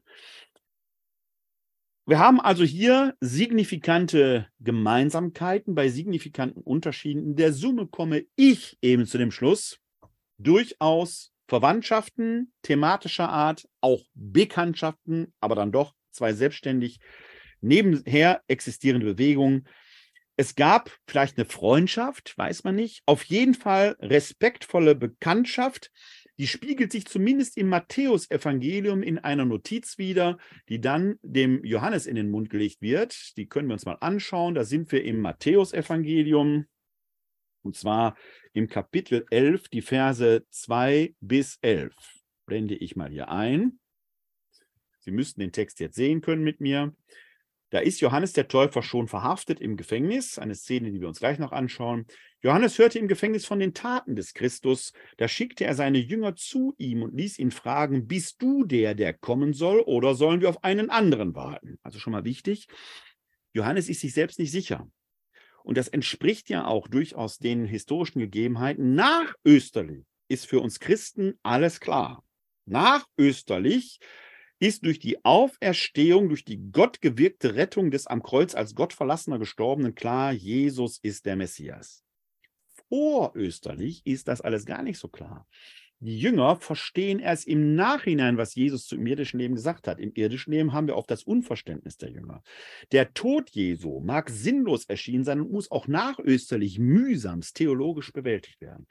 Dass also der historische Johannes der Täufer Jesus fragen lässt, bist du der, auf den wir warten sollen, oder sollen wir auf einen anderen warten, liegt durchaus nahe. Der ist im Gefängnis, hat sein Leben aufs Spiel gesetzt und für ihn stellt sich jetzt die Sinnfrage. Aber hier deutet sich eben auch an, dass hier in den Evangelien tendenziell Johannes als der Vorläufer dargestellt wird. Auf diese Frage würde eine mandäische Schrift so gar nicht kommen. Jesus antwortete ihnen, geht und berichtet Johannes, was ihr hört und seht, Blinde sehen wieder und Lahme gehen. Aussätzige werden rein und Taube hören, Tote stehen auf und Armen wird das Evangelium verkündet. Das ist ein Hinweis auf die Erfüllung der prophetischen äh, Verheißungen des Alten Testamentes, wo über die messianische Zeit genau das gesagt wird, Blinde sehen, Lahme gehen, Aussätzige werden rein. Und wenn Jesus hier quasi verschlüsselt diese Botschaft an Johannes überbringen lässt, dann sagt er, genau das, was in den Propheten des alten Bundes geweissagt wird über die messianische Zeit, erfüllt sich jetzt. Man hätte auch einfach sagen können, ja, ich bin der, auf den ihr wartet. Aber genau diese Antwort gibt Jesus uns nie nur. Diese, diese Selbstbekenntnis Jesu eindeutigster Natur fehlt in der Überlieferung, äh, was für uns eben auch dann tatsächlich die Herausforderung ist, uns selbst auf diesen Glauben einzulassen als Herausforderung, Indirekt bestätigt Jesus das aber hier, indem er sagt, die prophetischen Verheißungen über den Anbruch der messianischen Zeit erfüllen sich gerade. Selig ist, wer an mir keinen Anstoß nimmt. Als sie gegangen waren, begann die Menge zu, begann Jesus zu der Menge über Johannes zu reden. Was habt ihr denn sehen wollen, als ihr in die Wüste hinausgegangen seid? Ein Schilfrohr, das im Wind schwankt? Oder was habt ihr sehen wollen, als ihr hinausgegangen seid? Ein Mann in feiner Kleidung? Siehe, die fein gekleidet sind, findet man in den Palästen der Könige. Oder wozu seid ihr hinausgegangen, um einen Propheten zu sehen? Ja, ich sage euch, sogar mehr als einen Propheten. Dieser ist es, von dem geschrieben steht, siehe, ich sende meinen Boten vor dir her, der auf deinem Weg vor dir hergehen wird. Amen, ich sage euch, unter den von einer Frau geborenen ist kein größerer aufgetreten als Johannes der Täufer, doch der kleinste im Himmelreich ist größer als er. Also es gibt ja eine sehr respektvolle, anerkennende Rede über Johannes den Täufer. Gleichzeitig aber der Schlusssatz wieder, der Kleinste im Himmelreich ist größer als er, also eine Relativierung. Und die Frage, was habt ihr eigentlich erwartet? Eine Sensation? Nein, ihr habt einen Prediger des Wortes Gottes gehört. Dahinter steckt auch eigentlich eine Botschaft an uns. Wir können nicht darauf warten, dass es von außen passiert, sondern ob sich das Wort Gottes in dieser Welt erfüllt, ereignet sich nicht nur im Zuschauen oder Zusehen, sondern im selber Tun. Das ist die Botschaft Jesu, was ich vorhin als Ermächtigung bezeichnet habe. Es ist viel von Macht in der Kirche die Rede. Aber ob Priester und Bischöfe Macht haben, hängt immer auch an den Laien. Ob wir ihnen die Macht geben oder ob wir nicht selber uns aus dem Glauben an Jesus Christus ermächtigt fühlen, zu sagen, wir haben es längst in der Hand, diese Botschaft gilt uns. Wir können aufrichtig in dieses Leben gehen und Jesus nachfolgen.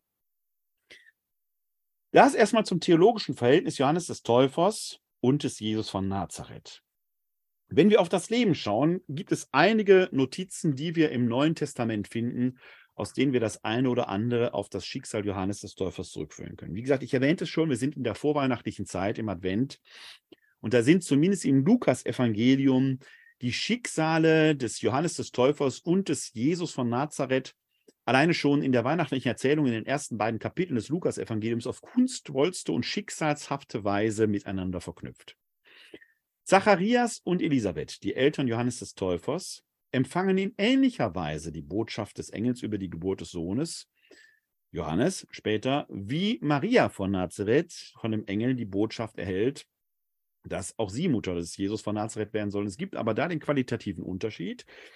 Lukas betont, was Maria angeht, deren Jungfräulichkeit viel, viel stärker, als das im Matthäusevangelium der Fall ist, denn dort ist Jesus dann tatsächlich der physische Sohn Gottes. Auch, das ist etwas, was Lukas sehr stark betont. In der Verkündigungsszene betont er mehrfach, sie erkennt keinen Mann, wie soll das geschehen und so weiter und so weiter, während Johannes der Täufer von einem zwar hochbetagten, aber immerhin doch noch offenkundig sexuell dazu in der Lage, äh, äh, äh, Paar äh, gezeugt wird. Das ist also schon mal ein qualitativer Unterschied, aber in beiden Fällen ist ein gottgewirktes Handeln dahinter. Dann geht Maria zu der schwangeren Elisabeth, eben ihrer Cousine, und in dieser Begegnung hüpft das Herz unter dem, äh, hüpft das Kind unter dem Herzen der Elisabeth, als sie Maria sieht. Das heißt, schon da ist gewissermaßen eine Ehrerbietung Johannes des Täufers, der später der Täufer sein wird, vor Jesus zu erblicken. Also es gibt erkennbare Parallelen, aber die werden eben immer in einer Unterordnung erzählt. Und dann gibt es aber noch eine interessante Sache, denn der Johannes der Täufer entstammt einem Priestergeschlecht. Der Vater Zacharias ist ja im Tempel aktiv. Er ist Tempelpriester. Während Jesus in der nazarenischen Provinz als Handwerkersjunge aufwächst. Das ist auch ein signifikanter Unterschied. Mit Johannes dem Täufer endet symbolisch gewissermaßen der Tempelkult, wenn man so will, während mit Jesus, und das ist ja das große Thema des Hebräerbriefes, die neue Idee einer ja eher kultkritischen Botschaft aufkommt, dass wir eben nicht mehr die kultisch vermittelte Nähe zu Gott brauchen, wie sie in der Tempelliturgie noch der Fall war, sondern dass jetzt Gott in uns wohnt. Ich werde euch eben mit Heiligem Geist taufen. Der Geist Gottes wohnt in uns. Wir sind jetzt Tempel des Heiligen Geistes. Signifikanter Unterschied. Das Auftreten haben wir vorhin schon gesehen. Historisch wird man das einordnen können. Das passt zur Geschichte des Lebens Jesu. Der Tod Jesu nach den synoptischen Evangelien wird sich im Jahr 30 unserer Zeitrechnung ereignet haben. Das Auftreten Johannes des Täufers wird datiert auf 26 bis 29 unserer Zeit. Also Zeitgenossenschaft, auch altersmäßig, das passt durchaus zueinander. In der Heiligen Schrift, in dem Neuen Testament werden verschiedene Orte erwähnt. Da ist einmal die Wüste am Jordan, respektive die Wüste in Judäa. Aber interessant ist auch die Notiz, wir haben es vorhin im Johannesevangelium gehört, Bethanien. Bethanien ist aber im Leben Jesu schon wieder wichtig, denn Maria und Martha wohnten ja in Bethanien. In der letzten Woche seines Lebens wird Jesus in Bethanien quasi sein Hauptquartier einrichten und immer wieder nach Jerusalem, sind so ungefähr fünf Kilometer, nach Jerusalem gehen, aber immer wieder zurück, bis er dann am Kreuz sterben wird. Also auch da diese inhaltliche, ja sogar lokale Nähe, die im Johannesevangelium inszeniert wird, Bethanien als relevanter und wichtiger Ort. Seine Predigt, gerade seine Drohpredigt, scheint sich in besonderer Weise auch gegen die Herrschenden gerichtet zu haben. Ich rede jetzt von Johannes dem Täufer. Denn wir lesen hier in den synoptischen Evangelien, und weil wir jetzt viel Matthäus und Lukas hatten, wenden wir uns jetzt nochmal dem Markus-Evangelium zu. Aber Sie würden entsprechende Parallelstellen auch bei Matthäus und bei Lukas finden. Wir sind jetzt mal im Markus-Evangelium, Kapitel 4, Vers 12. Da lesen wir, hoffe, dass ich das jetzt richtig notiert habe. das ist ein Satz Jesu. Da muss ich etwas falsch notiert haben, eine falsche Bibelstelle notiert haben. Ähm, dann muss ich sie jetzt aus dem Kopf zitieren. Äh, wir lesen also in äh, den synoptischen Evangelien, dass äh, Johannes der Täufer deutliche Kritik an Herodes Antipas geübt hat, der eine neue Ehe mit der Frau seines Bruders eingegangen ist. Das finden wir auch bei Flavius Josephus, ähm, der von einem drohenden Aufruhr des Volkes sogar spricht. Also offenkundig hat die Predigt Johannes des Täufers, zumindest wenn wir dem Flavius Josephus folgen, dazu geführt, dass sich eine Erhebung gegen Herodes Antipas aufgrund dieses, sagen wir mal, moralisch fragwürdigen Verhaltens ereignet habe. Das führt offenkundig dazu, dass Johannes der Täufer verhaftet wird und in der Festsetzung Macherus am Totenmeer festgesetzt wird. Und dann hören wir im Markus-Evangelium eben auch von seiner Hinrichtung. Da schauen wir jetzt mal, ich hoffe, dass ich jetzt die richtige Bibelstelle notiert habe. Guck mal, bevor ich sie einblende, eben, ob ich dann auch den richtigen Text habe. Ich schaue noch mal eben, ob ich die andere Stelle kurz finde. Vielleicht habe ich mich da einfach kurz vertippt. Nein, leider nicht. Wir sind also im sechsten Kapitel und schauen uns da im sechsten Kapitel des Matthäus-Evangeliums die Verse 17 bis 29 an. Kleinen Moment bitte, ich blende Ihnen die Stelle gleich ein. So, Also man verhaftet die, äh, Johannes den Täufer aufgrund seiner Kritik an der äh, Lebenspraxis äh, des Herodes Antipas. Und dann heißt es eben hier, ab Vers 14 im sechsten Kapitel des Markus-Evangeliums, Parallelstellen bei den anderen Synoptikern sind aufzufinden. Der König Herodes hörte von Jesus, denn sein Name war bekannt geworden und man sagte, Johannes der Täufer ist von den Toten auferstanden, deshalb wirken solche Kräfte in ihm. Andere sagten, er ist Elia, wieder andere, er ist ein Prophet, wie einer von den Propheten. Als aber Herodes von ihm hörte, sagte er, Johannes, den ich enthaupten ließ, ist auferstanden. Herodes hatte nämlich Johannes festnehmen und ins Gefängnis werfen lassen. Schuld daran war Herodias, die Frau seines Bruders Philippus, die er geheiratet hatte. Denn Johannes hatte zu Herodes gesagt, und hier haben wir den Vorwurf, den ich gerade zitiert habe, ich war also im falschen Kapitel, äh, denn Johannes hatte zu Herodes gesagt, es ist dir nicht erlaubt, die Frau deines Bruders zur Frau zu nehmen. Herodias verzieh ihm das nicht und wollte ihn töten lassen. Sie konnte es aber nicht durchsetzen. Denn Herodes fürchtete sich vor Johannes, weil er wusste, dass dieser ein gerechter und heiliger Mann war. Darum schützte er ihn. Wenn er ihm zuhörte, geriet er in große Verlegenheit und doch hörte er ihm gern zu. Eines Tages ergab sich für Herodias eine günstige Gelegenheit, an seinem Geburtstag lud Herodes seine Hofbeamten und Offiziere zusammen mit den vornehmsten Bürgern von Galiläa zu einem Festmahl ein. Da kam die Tochter der Herodias und tanzte, und sie gefiel dem Herodes und seinen Gästen so sehr, dass der König zu den Mädchen sagte: Verlange von mir, was du willst, ich will es dir geben.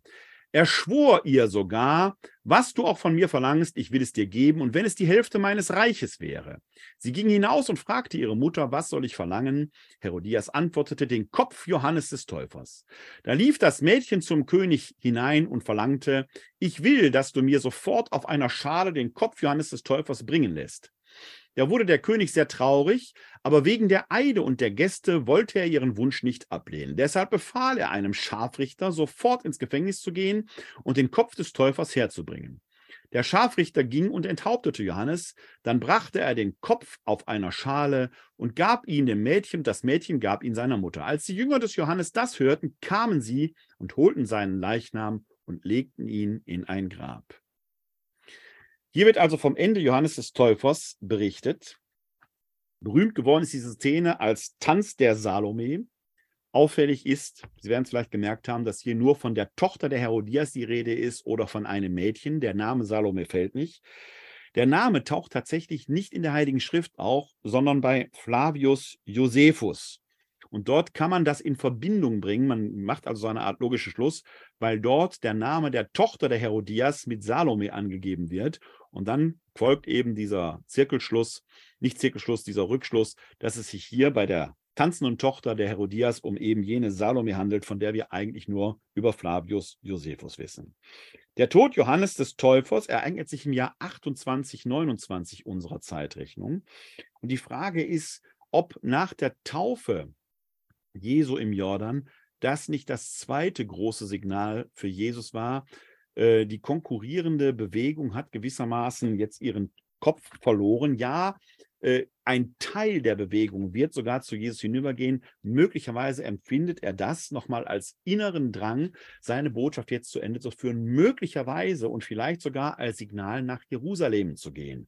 Gerade im Lukas-Evangelium finden wir ja diesen besonderen Schnitt im Vers 51 des 9. Kapitels, wo dieser Schritt nach Jerusalem geht. Da spielt zum einen natürlich eine Rolle, dass die große Euphorie in der Zeit Galiläas ein Ende gefunden hat und man sich in der Jesusbewegung fragt, wie soll es nun weitergehen? Und möglicherweise ist genau das nochmal verstärkt worden jetzt durch den Tod, durch die Hinrichtung des Täufers. Fakt ist, dass ein Teil der Anhängerschaft Johannes des Täufers sich nach dessen Tod in die Jüngerschaft Jesu begibt. Da gibt es eben eine Notiz in der Apostelgeschichte, die schauen wir uns nochmal an. Wir verlassen also jetzt die Evangelien, sondern gehen in die Apostelgeschichte, sind da im 19. Kapitel und da sind es die Verse 1 bis 9. Da wird nochmal von den Johannesjüngern geredet. Und da können Sie daran sehen, dass diese beiden Gruppierungen eben sehr lange ja, sich begegneten, vielleicht konkurrierten, immer wieder miteinander zu tun hatten. Die Kirche ist ja noch gar nicht zu einer nennenswerten Größe angewachsen. Also es sind zwei Bewegungen, die parallel existierten, aber nicht unabhängig voneinander. Da heißt es, während Apollos sich in Korinth aufhielt, durchwanderte Paulus das Hochland und kam in Ephesus hinab. Kam nach Ephesus hinab. Er stieß dort auf einige Jünger und fragte sie: Habt ihr den Geist empfangen, als ihr gläubig wurdet? Sie antworteten ihm: Wir haben noch nicht einmal gehört, dass es einen Heiligen Geist gibt. Da fragte er, auf welche Taufe seid ihr denn getauft worden? Sie antworteten auf die Taufe des Johannes. Paulus sagte, Johannes hat mit der Taufe der Umkehr getauft und das Volk gelehrt, sie sollten an den glauben, der nach ihm kommt, an Jesus. Als sie das hörten, ließen sie sich auf den Namen Jesu des Herrn taufen. Paulus legte ihnen die Hände auf und der Heilige Geist kam auf sie herab. Sie redeten in Zungen und Weissagten. Es waren im Ganzen ungefähr zwölf Männer. Ich hatte vorhin erwähnt, dass wir in den Paulusbriefen von Johannes dem Täufer nicht hören. Hier die Apostelgeschichte aus der Feder des Lukas berichtet jetzt aber genau davon, dass äh, Paulus dort Johannes Jünger tauft. Und ähm, für uns ist diese Notiz deshalb interessant, weil wir auch hier jetzt den Bereich Judäas und Galiläas verlassen haben, sondern in Korinth sind also im griechischen Bereich, und da gibt es Johannesjünger. Die haben sich also ähnlich verbreitet wie die frühen Christen, aber hier gibt es jetzt quasi eine Begegnung und die Johannesjünger, von denen hier die Rede ist, lassen sich von Paulus überzeugen. Euer Herr und Meister Johannes hat selbst doch auf Jesus hingewiesen. Also auch hier wieder tendenziell und tendenziös dieser Hinweis, der eigentliche Messias ist eben nicht Johannes der Täufer, sondern Jesus und die, von denen hier die Rede ist, lassen sich auf diesen Hinweis ein und lassen sich so auf die Jesus-Bewegung taufen und folgen danach. Was können wir also in der Summe und abschließend heute Abend sagen. Rein historisch muss man feststellen, die Jesusbewegung und die Johannesbewegung liefen lange Zeit parallel, ja offenkundig auch konkurrierend miteinander durch die frühe Zeit nach Kreuzestod und Auferstehung Jesu. Sie bestanden in einem Konkurrenzverhältnis und dieses Verhältnis spiegelt sich in den Schriften wieder, wenn tendenzielle Äußerungen da sind. Klar, aus unserer Heiligen Schrift wird Jesus mit, wird Johannes mit Respekt dargeschildert, aber eben als Vorläufer. In den mandäischen Schriften ist eher eine Jesus-Polemik zu finden, der als Verdreher auftaucht. Das mag schon darin begründet sein, dass diese mandäische Schrift eben aus dem 6., 7. Jahrhundert stammt oder dem 8. Jahrhundert sogar, wo die Kirche schon zur staatstragenden Institution geworden ist, eine große Verbreitung gefunden hat, während die mandäische Religion der Johannesjünger doch eher in einem kleinen lokalen Bereich war, also Minderheitenreligion war. Aber sie sind eben noch da. Das zeigt uns, dass es eine konkurrierende Bewegung ursprünglich mal war, vielleicht sogar gleich groß, aber die Jesusbewegung war historisch um ein Vielfaches erfolgreicher. Sie hat sich aus dem Judentum heraus emanzipiert, sie hat sich von anderen Religionen emanzipiert, sie ist zu einer eigenständigen Größe geworden. Was Johannes den Täufer und Jesus miteinander verbindet, ist, dass in beiden Fällen die Person selbst zur Botschaft wird. Bote und Botschaft gehen eine Symbiose ein. Bei Jesus ist dann aber die Person Kreuzestod und Auferstehung, das Leben selbst in der letzten Konsequenz über den Tod hinaus das Evangelium schlechthin. Bei Johannes dem Täufer haben wir diese Symbiose als Authentizitätsausweis. Bei Jesus wird er zum verkündeten Jesus sein Leben. Er selbst ist das Wort Gottes, das Fleisch geworden ist, wie es im Johannesevangelium heißt. Wir haben also Nähe, aber eben auch Distanz zwischen beiden Bewegungen. Es gibt eine geistige Verwandtschaft, aber nach meiner Leser, nach meiner Auffassung keine direkten Abhängigkeiten. Ich weiß, dass das andere Exegeten anders sind, ich erwähnte es mehrfach. Ich denke eher, dass es Parallelen gab, die aus einer gemeinsamen thematischen, thematischen Wurzel schöpften, dann aber eine Eigenständigkeit entwickeln. Beide sehen in dieselbe Richtung. Beide wollen den Menschen ein Licht aufrichten. Der eine eher mit einer Gerichtsandrohung, der andere, Jesus, mit der Ermächtigung, der Geist Gottes ist in dir, das Reich Gottes ist nahe. Richtet euch auf und erhebt euer Haupt, denn die Erlösung, die ist nahe. Wir stehen jetzt vor Weihnachten und in unserer christlichen Tradition taucht der Johannes, der Täufer, dort sehr oft auf. Wir können wie in einem Schattenspiel einiges aus der Historie erahnen. Endgültige Klarheit werden wir erst haben, wenn wir vor unserem Schöpfer stehen und Johannes den Täufer vielleicht persönlich kennenlernen können.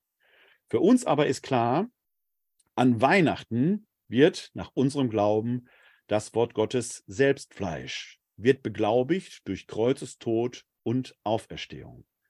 Johannes der Täufer weist auf Jesus hin, so oder so. Deren Wege werden sich gekreuzt haben. Und wenn wir eins aus dieser Bewegung kennenlernen lernen können, dann ist es der Respekt voreinander, die Wertschätzung und die Toleranz, die Jesus für Johannes und sicherlich auch Johannes für Jesus empfunden hat. Das wäre doch mal eine Botschaft, eine weihnachtliche, dass wir nicht in Rechthaberei ausarten sollten, wie es die Jüngerschaften dann tun, sondern dass wir es denen, denen die Einzeljünger nachfolgen, vielleicht eher nachahmen sollten, tolerant bleiben, Wertschätzung zeigen, auch für die, die, Klammer auf noch, Klammer zu, nicht zur eigenen Bewegung gehören. Abgerechnet und offenbar wird nämlich erst alles vor dem Richterstuhl Christi. Aber auch das ist eine tendenzielle Botschaft, für die ich persönlich gerne einstehe. Vielleicht haben Sie Fragen zu diesem Thema, gerade wenn Sie hier im Webinar sind. Ich sage es nochmal unter kck42.de-webinar könnten Sie sich hier live zuschalten. Dann hätten Sie jetzt die Gelegenheit, sich da entsprechend zu äußern.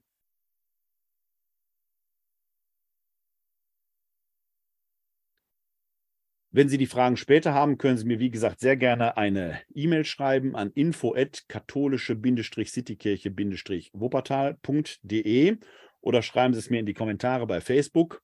Dann können wir auf diese Weise noch miteinander Kontakt aufnehmen.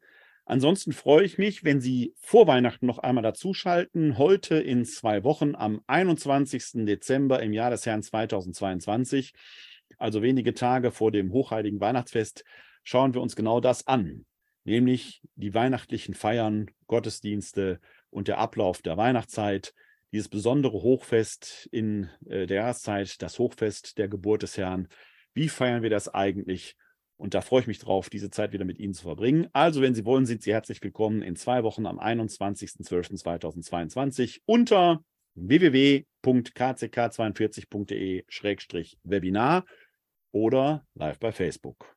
Bis dahin bleiben oder werden Sie gesund und helfen Sie anderen, gesund zu bleiben oder zu werden Ihnen allen da draußen wünsche ich ein herzliches Glück auf.